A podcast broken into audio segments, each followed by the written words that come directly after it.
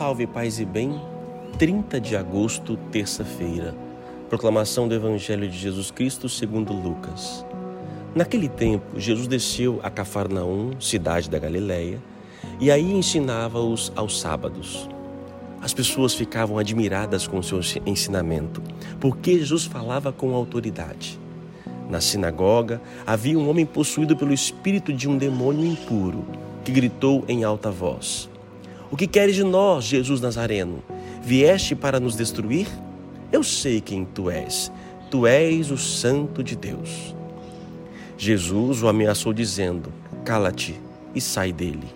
Então o demônio lançou o homem no chão, saiu dele e não lhe fez mal nenhum. O espanto se apossou de todos e eles comentavam entre si: Que palavra é essa? Ele manda nos espíritos impuros com autoridade e poder, e eles saem e a fama de Jesus se espalhava em todos os lugares da redondeza. Palavra da salvação. Jesus falava com autoridade. Falar com autoridade não é autoridade que nos garante no sentido de ser reconhecidos pelos cargos que nós podemos termos na nossa vida. Falar com autoridade é falar com propriedade ele falava o que, o que vivia e vivia aquilo que falava.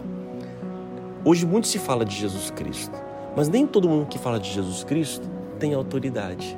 Não porque ele não foi constituído por autoridade, não foi reconhecido pelos homens, mas reconhecido diante de Deus. É, falar com autoridade não é para qualquer um.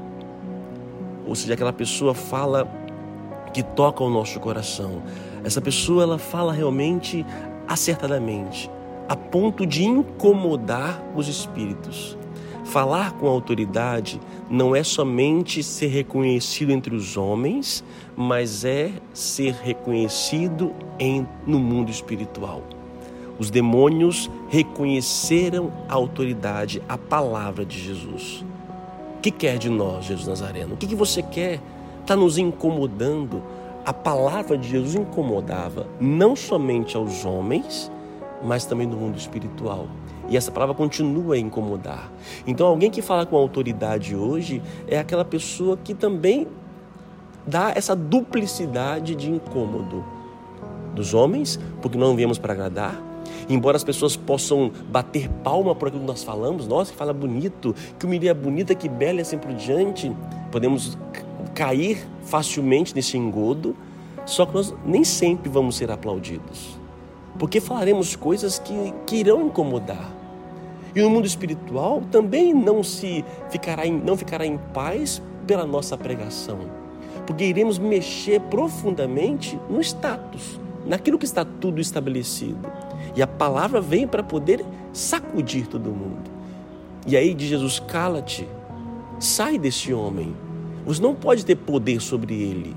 É a minha palavra que deve ter poder sobre ele. Não a palavra de um espírito, não a palavra de um homem, nem muito mesmo de um vício. Porque o vício é pecado? Porque ele nos domina. Só a palavra de Deus tem o poder de libertação. Às vezes nós estamos possuídos por palavras humanas que nos feriram, que nos machucaram, que nos traíram. E essas palavras entram no nosso coração e nós nos tornamos prisioneiros dela. Aí entra a palavra de Cristo e diz: sai, cala-te, cala-te, sai dele. Talvez você, talvez também eu, nós vivemos isso, as palavras que vamos remoendo, remoendo, remoendo, e chega uma hora que é preciso exorcizar. E é a palavra de Deus que exorciza. De que maneira? Ela exorciza não só por uma oração, sai em nome de Jesus. Não, não é somente isto. Eu, eu exorcizo quando eu decido perdoar, quando eu decido amar, quando eu decido re, re, revelar e assim por diante. Re, assim eu vou exorcizando algo que está preso dentro de mim. E é a palavra de Deus que eu vou conhecendo que ela me faz então viver essa nova consciência. É uma palavra de poder. As pessoas ficavam espantadas porque até os espíritos impuros ele mandava.